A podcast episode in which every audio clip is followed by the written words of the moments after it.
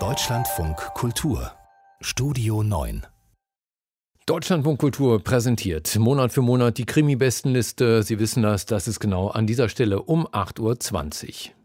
Und Sie wissen, wie das funktioniert. Da gibt's eine Jury, die sucht sich alle vier Wochen zehn Titel raus, die sich lohnen. Und wir empfehlen jeden Freitag hier in unserer Rubrik Neue Krimis Titel von dieser Liste.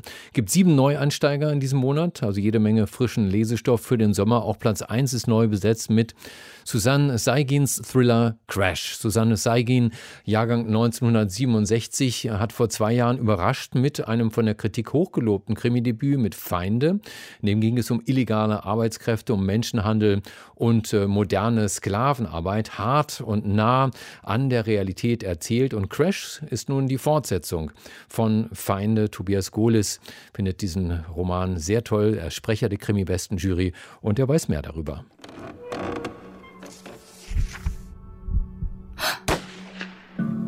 Neue Krimis.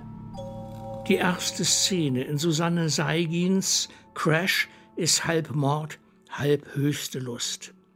Wenn wir am Ende dieses Romans erfahren, welch üble Rolle die in Ekstase erdrosselte Frau tatsächlich gespielt hat, sind wir von den äußeren Hybriden über die heilige Stadt Köln, durch die Bürohöllen Berliner Wirtschaftskanzleien bis ans neblige Oderufer an der Grenze zu Polen immer tiefer gesunken.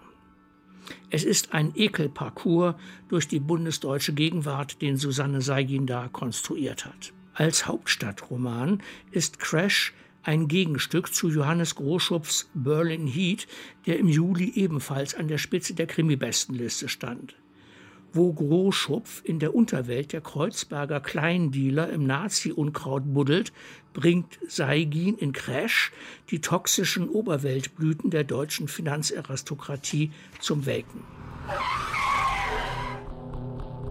Wie schon in ihrem ersten Roman Feinde komprimiert Seigin drastisch gezeichnete Alltagsrealität zur großen soziokriminellen Kolportage. Waren es in Feinde Sklavenarbeiter auf dem Bau, sind es in Crash Assistentinnen hochbezahlter Wirtschaftsanwälte, die für das Bruttosozialprodukt malochen und sterben. Anwalt Thorsten Wolf, hochbegabt, aber immer kurz vor dem Scheitern, wird von seinem Chef beauftragt, das Imperium des verstorbenen Baulöwen Nolden zu betreuen. Isa, aus Feinde bekannt, als hartnäckige Privatermittlerin, heuert bei Wolf als Assistentin mit Gespür für Zahlen an. Sie will Rache an Nordens Clan und ihre in Berlin verschollene Freundin Mira suchen.